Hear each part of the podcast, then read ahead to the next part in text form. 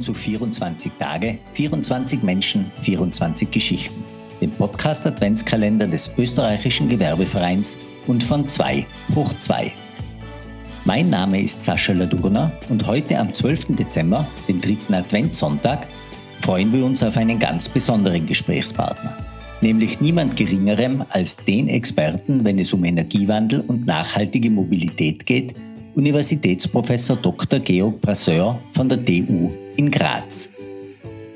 1953 in Wien geboren, absolvierte er ein Studium der Elektrotechnik an der Technischen Universität in Wien. 1998 habilitierte er auf dem Gebiet der industriellen Elektronik und ist seit 1999 Vorstand des Institut für elektrische Messtechnik und Sensorik an der TU Graz.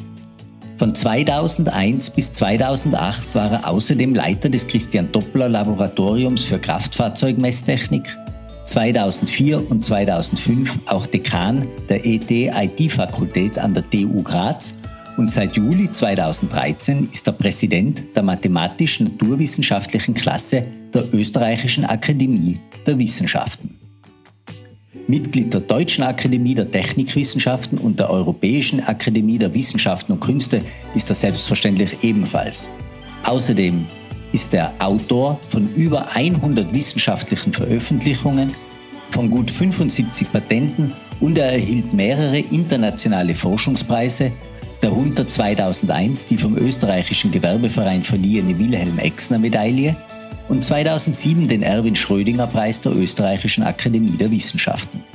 Seine Forschungsinteressen sind automotive Elektronik, Sensorik und Aktuatorik, kapazitive Mess- und Schaltungstechnik sowie nachhaltige Mobilität und die Energiewende, über die wir heute ausführlich sprechen werden. Das heutige Gespräch ist durchaus etwas länger als unsere Standard-Podcasts.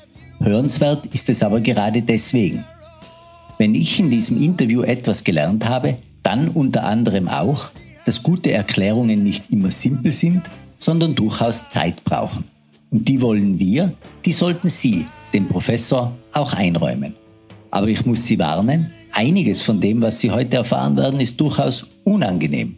Vor allem, wenn Sie Freunde der E-Mobilität sind. Aber ganz unserem Motto treu bleibend sagen wir, Sie müssen nicht jede Ansicht unseres Gesprächspartners teilen aber anhören sollten Sie diese auf jeden Fall. Freuen Sie sich nun auf ein Gespräch, welches auch dazu dienen soll, das Vertrauen in die Wissenschaft wieder zu stärken.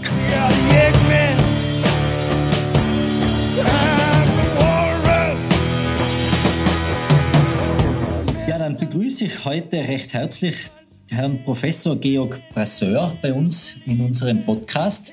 Vielen Dank, dass Sie sich die Zeit genommen haben, heute bei uns zu sein. Ja, vielen Dank. Also ich freue mich auch sehr, dass ich die Chance bekomme, über die Dinge zu sprechen, die mich wirklich bewegen und rund um die Uhr beschäftigen. Das lässt einem nicht los in der Wissenschaft. ja, Thema Wissenschaft, Herr Professor. Gehen wir gleich in Media Res.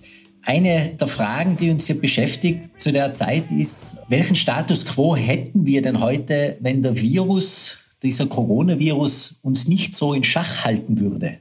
Wenn wir keinen Virus hätten, hätten wir 5,3 Millionen weniger Tote, sprich viel weniger Leid auf der Erde und wesentlich mehr fossiles CO2 in der, in der Atmosphäre, weil es mehr Verkehr und mehr Industrie geben würde. Aber auf der anderen Seite war es eine unwahrscheinliche Leistung der Wissenschaft, dadurch, dass sie global zusammenarbeitet. Nur deshalb. Beim Buchdruck haben die Leute, weil halt viele Leute ein Buch lesen konnten, weil es vervielfacht war, der hat plötzlich statt ein Hirn nachgedacht, haben Tausende nachgedacht und jetzt denken Millionen nach. Und dadurch, dass Millionen Leute über ein solches nachdenken, ist man imstande gewesen, innerhalb kürzester Zeit wirklich eine Medizin zu finden, einen Impfstoff zu finden, der Millionen, Millionen von Menschenleben retten kann. Es ist nur deswegen möglich gewesen, weil zufällig schon Wissenschaftler 20 Jahre lang auf dieser personifizierten Krebstherapie oder personifizierte Medizin Erfahrungen gesammelt haben mit Messenger-RNA. Was ist Messenger-RNA? Das werde ich jetzt nicht erzählen, außerdem ist es nicht ein Fachgebiet, da bewege ich mich auf dünnem Eis.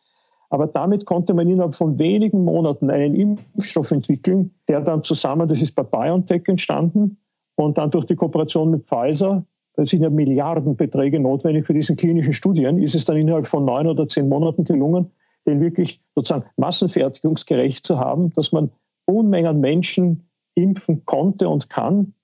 Äh, soweit ich festgestellt habe, haben wir heute 8,3 Milliarden Impfdosen sind in der Zwischenzeit schon verpasst worden und ungefähr 270 Millionen sind Infizierte. Die Todesrate, wie gesagt, ist hoch.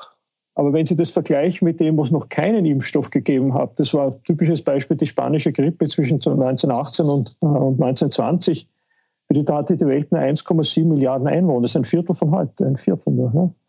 Und da sind immerhin zwischen 50 und 100 Millionen, Schätzungen gehen sehr weit auseinander, von mir aus 50 Millionen Menschen umgekommen, weil man einfach nichts tun konnte. Außer Mundschutz hat man nichts machen können.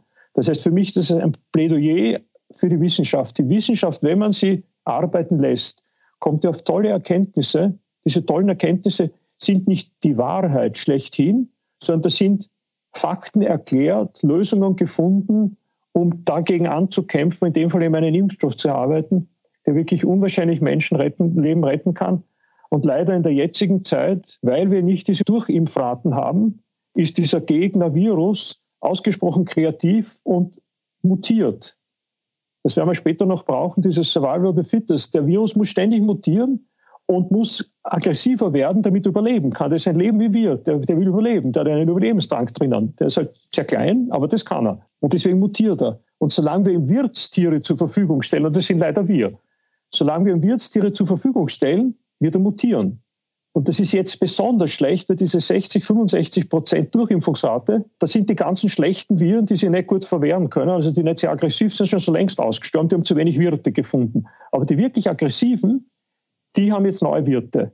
Und wenn ich die nicht töte, nicht möglichst schnell töte, diese Viren, dann werden sie sich wieder und wieder vermehren und werden wieder andere Mutationen, wo dann möglicherweise Impfstoff überhaupt nicht wirken, dann fangen wir wieder bei Null an. Allerdings ausgerüstet mit einem Wissen, das wir vorher geschafft haben, sodass es schneller gehen wird, dafür wieder Impfstoffe zu finden.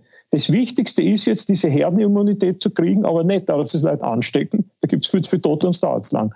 Dass wir den Leuten impfen gehen. Was wichtiger ist, gibt es nicht. Und es geht nicht um die eigene Person, sondern man muss immer die Gesellschaft über das Individuum stellen. Und ich kann damit irgendeinen armen, kranken, alten Menschen anstecken, der nebenerkrankt hat, der stirbt dann.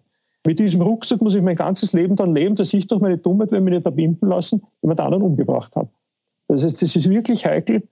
Irgendwie müssen wir das jetzt hinkriegen, dass möglichst viele Leute impfen, damit der Virus sich nicht mehr vervielfältigen kann. Wer hat dann keine Wirte und stirbt aus. Es wird uns immer begleiten, wie die Grippe. Wir werden jedes Jahr heute dann eine Corona-Impfung brauchen auf diese spezifische Corona, die es gerade gibt. Aber es haben nur so wenige Tanks dann in sich, dass dich sofort eine Epidemie werden kann. Und wie erfolgreich das war, Beispiel Pocken, die gibt es nicht mehr, das ist ausgerottet, weil man impfen gegangen ist. Das heißt, dieses Vertrauen in die Wissenschaft ist was unwahrscheinlich Wichtiges. Gebe ich Ihnen, glaube ich, uneingeschränkt recht. Also diese, diese Impfthematik, glaube ich, für die meisten von uns, vor allem auch aus unternehmerischer Sicht ja enorm wichtig, damit wir unsere Wirtschaft wieder beleben können. Das geht ja alles auch einher mit Wohlstandssicherung und mit vielen Dingen, dass wir einfach wieder ein Leben führen können, das, wie wir es eigentlich gewohnt sind, wo man rausgehen kann, wo man Freunde treffen kann, Menschen treffen kann und einfach unbeschwert eigentlich wieder leben. Und man kann als Laie hier nicht, Entschuldigung, dass ich wieder hineinfahre, man kann es als Laie nicht verstehen. Man muss einfach der Wissenschaft vertrauen. Und das ist genauso, wenn wir an die von mir aus Energiewende denken, an die große CO2-Belastung das kann man nicht das Individuum jetzt direkt verstehen. Man kann einzelne Teile daraus verstehen. Man muss der Wissenschaft in toto vertrauen, wo hunderttausende Leute weltweit nachdenken. Wie kann man das möglicherweise lösen, dieses Problem? Und muss dem dann einfach vertrauen und folgen, was die vorschreiben. Das haben wir von vielen anderen gehört. Vertraut der Wissenschaft in den Belangen. Aber da bringen Sie mir jetzt eher auf ein Thema. Energiewende, weil Sie das so angesprochen haben, da sind Sie ja ausgewiesene Experte. Ich habe mir jetzt ein paar Zahlen einmal herausrecherchiert. Sie sagen mir jetzt, ob die stimmen oder ob das nicht ganz richtig ist. Gerne. Im Jahr 2019 habe ich gelesen, waren 58 Prozent in der in Europa verbrauchten Energie importiert. Ja. Und 85 Prozent der verbrauchten Energie stammen von fossilen Energieträgern. Ja, also die 85 Prozent fossil ist die globale Sicht. Die Welt global hat 85 Prozent der Energie ist fossil. Das ist unwahrscheinlich. Ja, und jetzt frage ich, frage ich Sie als Experten einfach aus, weil, weil diese Zahlen haben mich persönlich jetzt schon ein bisschen geschockt. Ja, es ist leider die Wahrheit. Schaffen wir eine Energiewende, so wie es sich die Politik jetzt vorgibt? Wenn ich jetzt ans Jahr 2050 denke, können wir da überhaupt CO2-neutral sein oder, oder klimaneutral? Es ist aber mit dem CO2 so eine Geschichte, weil an sich geht es um fossiles CO2. Das heißt um CO2, das aus Gesteinen herauskommt, nicht aus Biogenen, weil ein biogenes CO2, also das, was Pflanzen zum Beispiel aus der Luft binden, das ist ein geschlossener Kreislauf. Die Natur war so clever und hat über Jahr Milliarden herausgefunden, dass man mit Hilfe von Sonnenlicht und Wasser und CO2 aus der Luft Zucker erzeugen kann, Glucose. Das heißt einen Energieträger, einen unwahrscheinlich energiereichen Energieträger. Ob der jetzt Zucker heißt oder Alkohol heißt oder Fett heißt, sei mal dahingestellt. Es sind im Großen und Ganzen Kohlenwasserstoffe. Was heißt das? Die Natur hat herausgefunden, Wasserstoff ist ein total wichtiger Energieträger. Warum? Weil Wasserstoff ein sehr leichtes Material ist und unwahrscheinlich viel Energie repräsentiert, wenn es mit Sauerstoff verbrannt wird. Warum müssen wir ständig schnaufen? Warum atmen wir ständig? Weil wir ununterbrochen diesen Sauerstoff über unser Blut unseren Zellen zuführen müssen. Und in den Zellen haben wir genau diese Glucose. Und wenn man denen drei Minuten nichts gibt, dann ist unsere Rübe schon defekt. Ja? Das heißt, die brauchen ständig Futter. Und zu diesem Futter muss ich im Gewichtsverhältnis ungefähr von 14, 15 zu 1 Sauerstoff dazu tun. Das ist in dem Fall Luft. Bezogen auf die Luft ist es 14,7 zu 1, wenn man Kohlenwasserstoffe nimmt um diese Energie, diesem Energieträger herauszulösen. Das ist nicht der Zufall. Die Natur hat über drei Milliarden Jahre Zeit gehabt, über Survival of the Fittest, so wie vorher mit den Viren. Eine Methode gefunden, ein Lebewesen verstorben, weil es nicht gegen diesen unwahrscheinlichen Beschuss durch Höhenstrahlung, durch Gammastrahlung, durch UV-Licht, durch aus dem Universum von der Sonne werden wir im Wesentlichen ständig zerstört. Das gilt auch für die Energie, die ist ja für uns ganz wichtig. Das heißt, es mussten Lebewesen über Jahrmilliarden, über Milliarden, Milliarden Experimente, immer dasselbe, immer Survival of the Fittest. Die meisten sind ausgerottet, einzelne beim Über, die haben ein bisschen bessere Eigenschaften, die können weiter überleben und so weiter. Und da sind eben unter anderem auch Energieträger gefunden werden und das sind eben von der Natur die geniale Lösung, den Wasserstoff, der in uns ein ganz wichtiges Element ist, weil er eben zusammen mit Sauerstoff uns die Energie liefert und zu Wasser wird. Und wir sind ja, was Sackglas Wasser, das hat 80 Prozent und ja Wasser. Das heißt, das hat die Natur uns vorgemacht. Darum auf Ideen zu kommen, neue Energieträger zu erfinden, ist keine gute Idee, weil kein Experimentator hat nur annähernd die Zeit, so viele Experimente zu machen, um auf eine bessere Lösung zu kommen, als die Natur es gemacht hat. Das heißt, wir müssen von der Natur lernen und es einfach nachmachen. Wir nehmen Kohlenstoff, lagern an diesen Kohlenstoff Wasserstoff an, dann kommen wir zu unseren Kohlenwasserstoffen. Nur dürfen wir natürlich keinen Kohlenstoff nehmen, der aus Gesteinen kommt. Das ist das, was wir jetzt tun, indem wir ständig diese 85 Prozent fossile Energie ist ja genau das. Ich entlasse diesen Kohlenstoff, der da jetzt in Gesteinen gespeichert in die Atmosphäre. Die Natur hat das sehr clever eben im Gestein eingebaut, sodass es nicht in der Atmosphäre auftaucht. Wir müssen biogenen Kohlenstoff nehmen, also das den Bäume schon geholt haben, eingebaut haben. Das fällt dann wieder in die Pflanzenmasse zurück und wird wieder in CO2 umgewandelt. Die Bäume holen sich wieder zurück. Das heißt, der Kohlenstoff wird ewig im Kreis geschickt. Und das müssen wir auch machen. Das heißt, wir müssen synthetische Energieträger herstellen und zwar genau die, die wir heute schon haben. Das sind die sogenannte Drop-in-Fuels, also die mischbar sind. Die atomare Bindung ist eine ganz entscheidende Sache, die wir von der Natur lernen können entweder Kohlenstoff, dann haben wir unseren Stoffwechsel, einen Kohlenstoffstoffwechsel. Vor vielleicht einer Milliarde Jahre war noch der Stickstoffstoffwechsel wichtiger. Das waren die Cyanobakterien, also, wo, also Ammoniak, NH3, Stickstoff als sozusagen der, die Flasche dient, als Klebstoff dient, um dem Wasserstoff eine möglichst hohe volumetrische Energiedichte zu geben. Und das ist der rote Faden, der da durchgeht. Jetzt ist das Gemeine, dass wir noch etwas, also wir sind, ich kann ja sagen, ich kann mir Arsch auf mein Haupt streuen als Ingenieur, weil wir das noch nicht zusammenbringen. Wir können großtechnisch noch nicht so wie die Natur aus Sonnenlicht, CO2 aus der Luft und Wasser direkt einen Energieträger bauen. Das können wir noch nicht. Die Natur mit der Photosynthese kann es. Das heißt, wir haben jetzt nur die Möglichkeit aus Wind und Sonne, das sind übrigens, weil Sie die 85 Prozent erwähnt haben, 2019 waren nur 3,3 Prozent der Weltenergie war Sonne und Wind. Und aus diesen 3,3 Prozent, das ist das Einzige, was wir zur Verfügung haben, was in beliebiger Menge vorhanden ist, müssen wir es 85 Prozent machen. Also 85 Prozent brauchen wir gar nicht machen, wir brauchen nur weniger machen, weil die fossile Energie wird in der Regel immer verbrannt. Verbrennung hat einen relativ schlechten Wirkungsgrad. Schlechter Wirkungsgrad heißt, wir können da sicher die Hälfte einsparen. Trotzdem ist das noch riesig viel. Aber Es darf das eben ein Energieträger sein wie vorher, nur dass der Kohlenstoff nicht fossil ist. Deswegen sollten wir nicht immer von der Dekarbonisierung reden, sondern von der Defossilisierung. Es muss die fossile Energie weg. Der Kohlenstoff muss uns erhalten bleiben. Das ist was total Wichtiges. Wir leben vom Kohlenstoff. Der Kohlenstoff als Baustein in unserem Körper ist was unwahrscheinlich Wichtiges. Also den sollte man nicht kleinreden, sondern den brauchen wir in Zukunft. Genauso wie wir einen Stickstoff brauchen. Das heißt, eine Energiewende kann nur funktionieren, wenn wir das nachmachen, was uns die Natur im Großen und Ganzen vorführt. Wenn wir jetzt parallele Energievektoren aufbauen, also zum Beispiel eine neue Wasserstoffwirtschaft, ist das eine lustige Idee, führt aber dazu, dass ich gewaltige Ressourcen brauche, um einmal diese Wasserstoffwirtschaft aufzubauen, weil ich muss ja immer kontinental denken, nicht aufs Land bezogen, sondern immer auf einen Kontinent, weil ich kann elektrische Energie nicht von einem Kontinent zum anderen übertragen. Ich kann nicht Wasserstoff von einem Kontinent zum anderen übertragen. Das geht nicht.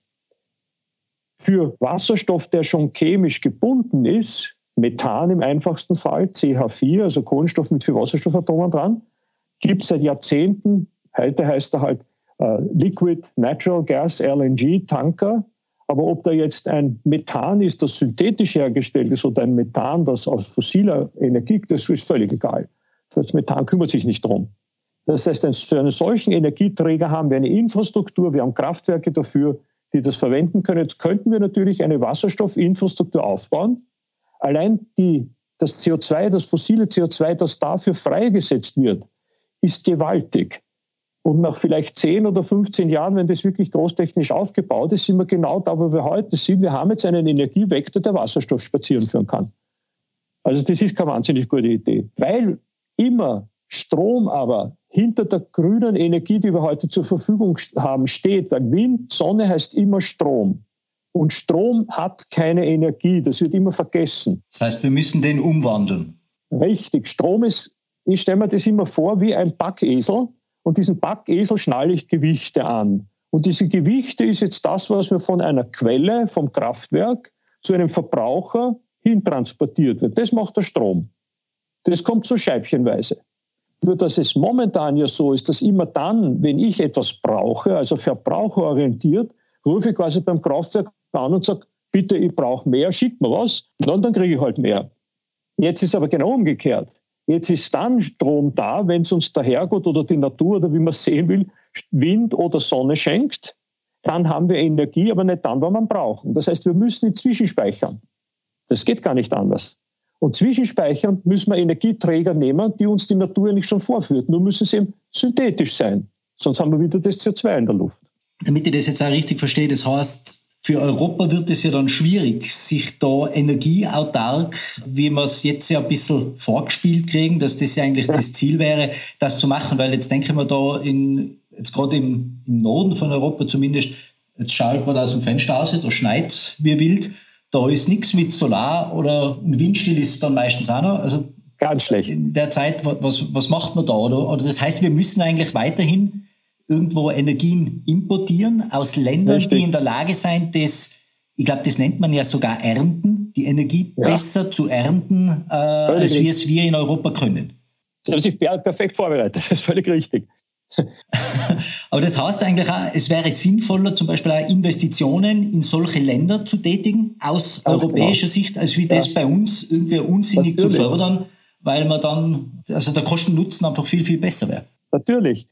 Es ist locker ein Faktor zwei in Bezug auf Wind und Sonne drinnen. Also für gleiches Investment, das ich tätige in eine Anlage, die mir jetzt synthetische Kraftstoffe herstellen kann, ob das jetzt gasförmig ist oder flüssig, sei mal schon dahingestellt, das ist wurscht. Das ist nicht das große Bild. Das große Bild heißt, ich muss dorthin gehen. Warum muss ich dorthin gehen? Weil ich dann weniger Primärenergie brauche. Das heißt, weniger Investment investieren muss und weniger Investment heißt nicht nur Geld. Geld wird heute leider eh groß gedruckt aber es heißt mehr Rohstoffe. Ich muss noch mehr Rohstoffe abbauen, um diese Anlagen zu bauen. Mehr Rohstoffe heißt wieder noch mehr fossiles CO2 in der Luft. Da brauche ich Jahresproduktionen von Beton, Stahl, Kupfer, Aluminium. Das muss ich machen. Damit bin ich natürlich sehr daran interessiert, möglichst wenig von dem zu machen. Also die, die Kaufleute werden sagen, weil es weniger kostet. Die Umweltschützer werden sagen, weil ich weniger Rohstoffe brauche dafür. Also werde ich das nicht machen. Aber weil jetzt Strom immer im Vordergrund steht, heißt es, ich muss den Strom als kostbare Ressource möglichst nur dort verwenden, wo ich keine andere Option habe. Also, dass wir uns halt unterhalten können, verdanken wir Strom, der EDV, der Infrastruktur, der IKT, Informations- und Kommunikationstechnologie. Die kann ich nicht mit Holzbriketts oder mit Kohle oder mit Gas betreiben, die braucht Strom.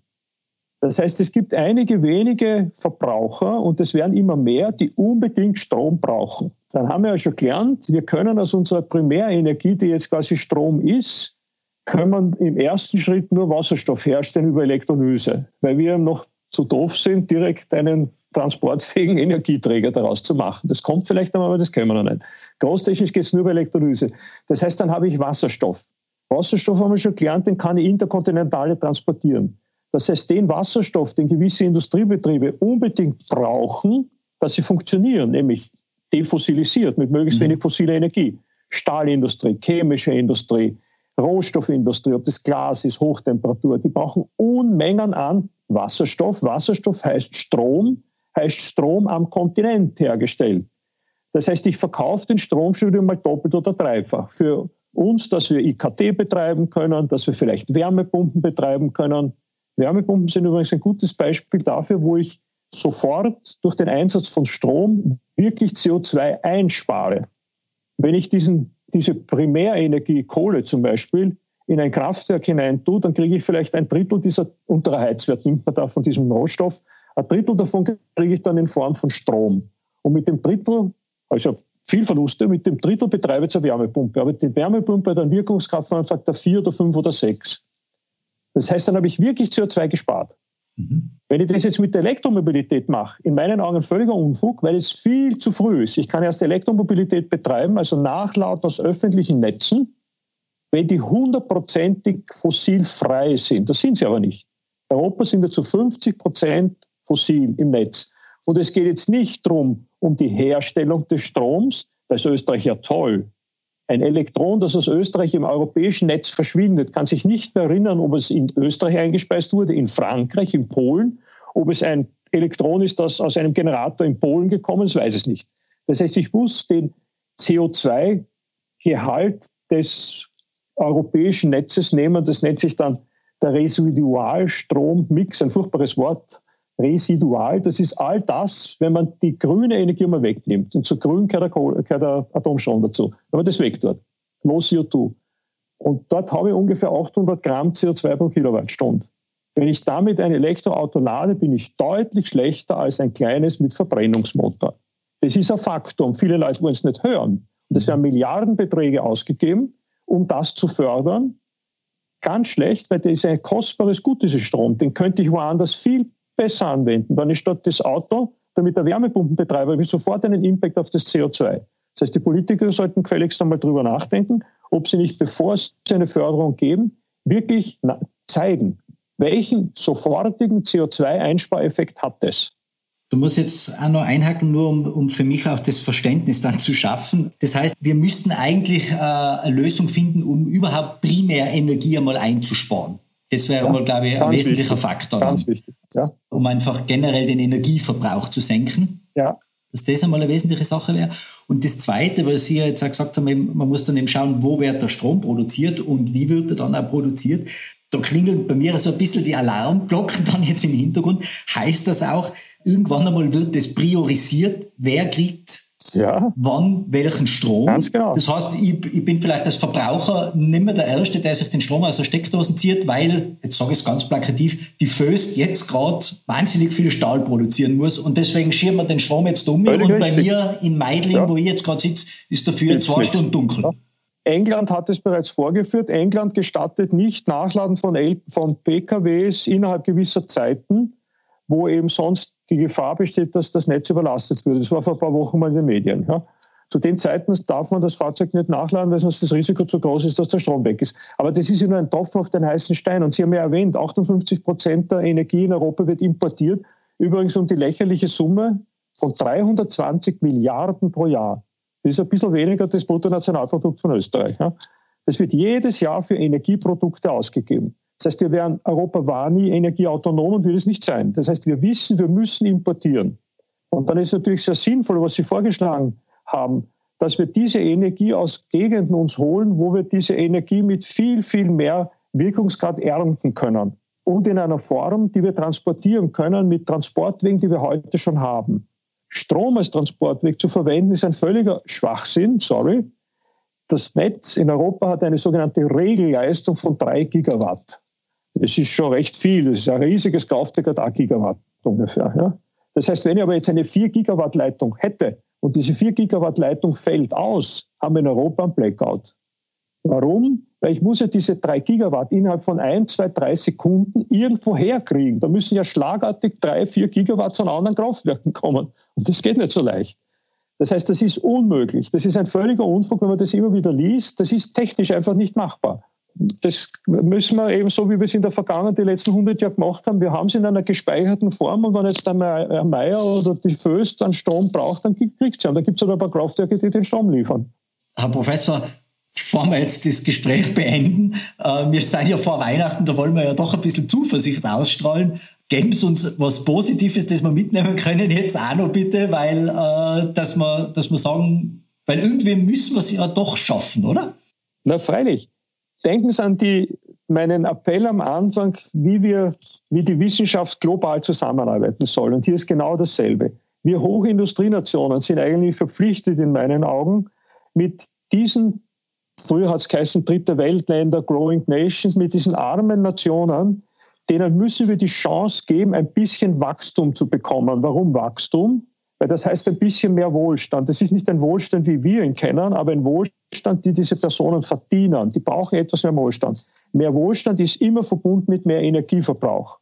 Energieverbrauch in diesen Ländern ist ausschließlich fossile Energiequellen, weil was anderes haben sie nicht. Die haben nur flüssige Energieträger, die spazieren können, sonst haben sie nichts. Die haben keine Stromleitungen, gar nichts.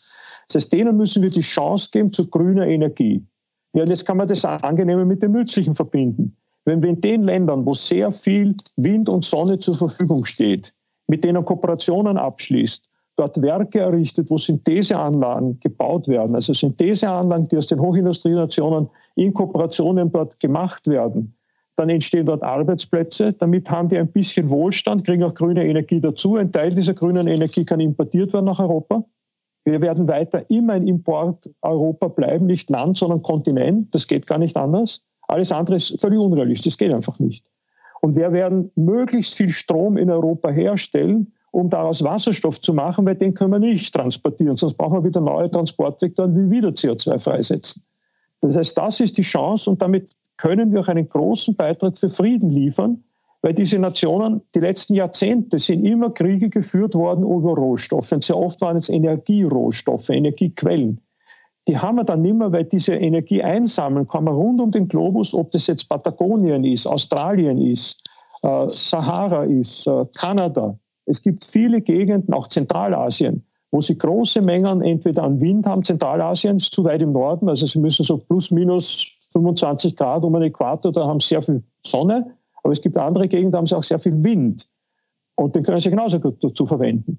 Vielleicht haben wir in 10, 20, 30 Jahren auch eine Technologie, um direkt aus Sonne zu einem transportfähigen Energieträger zu kommen, sozusagen ein Nachbau der Photosynthese im großtechnischen Weg. Aber das ist die große Chance, die wir haben. Das heißt, Kooperation mit anderen Ländern, nicht mit denen Kriege führen, sondern if you can't beat them, join them. Man muss einfach sich mit denen verbünden in irgendeiner Form. Die haben dort Arbeitsplätze und grüne Energie hat eine lausige Energiedichte. Das heißt, sie brauchen unwahrscheinlich viel Fläche, weil die Energiedichte so schlecht ist, verglichen mit der fossilen Energie. Das ist ein Faktor 50 vielleicht. Und deswegen brauchen sie unwahrscheinlich viel Fläche, aber die Welt ist riesig. Die ist riesengroß. Und wir nehmen damit nicht Ackerbau und ähnliches weg, sondern gibt es genug Flächen, die man für was nichts anderes brauchen kann. Und dort können wir es einsammeln. Aber die gibt es halt nicht in Europa. Und damit kann man wirklich das Angenehme mit dem Nützlichen verbinden, ist damit auch Völker verbinden. Zum Teil kann man auch damit verhindern, dass dort Leute weg wollen, weil wenn sie zu Hause ihre Familie ernähren können und eine Arbeit haben, wollen sie nicht weg. Die wollen deswegen weg, weil sie einfach umkommen, weil sie nichts essen können, die Familie verhungert. Ja, dann will ich auch weg, dann habe ich keine Wahl. Und also das ist der Silberstreifen und den sehe ich von mir und der muss machbar sein. Aber nicht mit Förderungen, die nichts bringen und nicht im Kleinen. Muss es als globales Problem des europäischen Kontinents sehen und nicht, was macht Deutschland, was macht Österreich. Das ist ein Unfug. Herr Professor, ich sage vielen, vielen, vielen herzlichen Dank für diese Worte von Ihnen, für diese aufschlussreichen Informationen, die Sie jetzt uns und unseren Hörerinnen und Hörern da gegeben haben. Ja, was, was kann ich da jetzt noch drauf sagen, außer ich hoffe, dass das alles so letztendlich dann in Erfüllung geht, wie Sie sagen. Aber es ist ein Jahrzehnteprojekt. Ja. Wir reden hier über Jahrzehnte. Deswegen auch unsere Aussicht auf das Jahr 2050. Und also ich bin ja so alt, das kann ich mir nur mal vom Trahlbereithaus anschauen, aber wir müssen jetzt, jetzt müssen wir die Weichen stellen. Genau. Da gibt es diese berühmten Tipping Points. Wenn wir die mal überschritten haben, können wir nicht mehr zurückrudern. Damit sind gewisse Dinge einfach nicht mehr umsetzbar. Aber wenn Sie über meinen Namen und Energiewende im Internet suchen, gibt es ausreichend viele Vorträge, wo das in epischer Breite stundenlang immer wieder erklärt wird, weil es ist eine komplizierte Geschichte, wie das zusammenhängt. Aber es ist zu verstehen. Aber Sie müssen es nicht völlig verstehen, sondern dazu ist die Wissenschaft da und die muss es in einer Form aufbereiten, dass sich zur Politik dann danach auch hält und richtet und wird das Richtige rauskommen. Damit haben wir den Bogen gespannt, wieder zurück zur Wissenschaft und dem Vertrauen in die Wissenschaft, dass die Menschheit sich wieder viel, viel mehr erhalten soll. Bitte, bitte, vertraut der Wissenschaft. Sie hat nicht die Wahrheit, aber sie versucht immer Fakten darzulegen, Fakten, die nachprüfbar sind und Vor- und Nachteile aufzeigt. Das ist das Wichtige. Dann bedanke ich mich noch einmal ganz recht herzlich und wünsche Ihnen noch frohe Vorweihnachtszeit und alles Gute fürs nächste Jahr. Auch Dankeschön. alles Gute und ein gutes neues Jahr und gesund bleiben.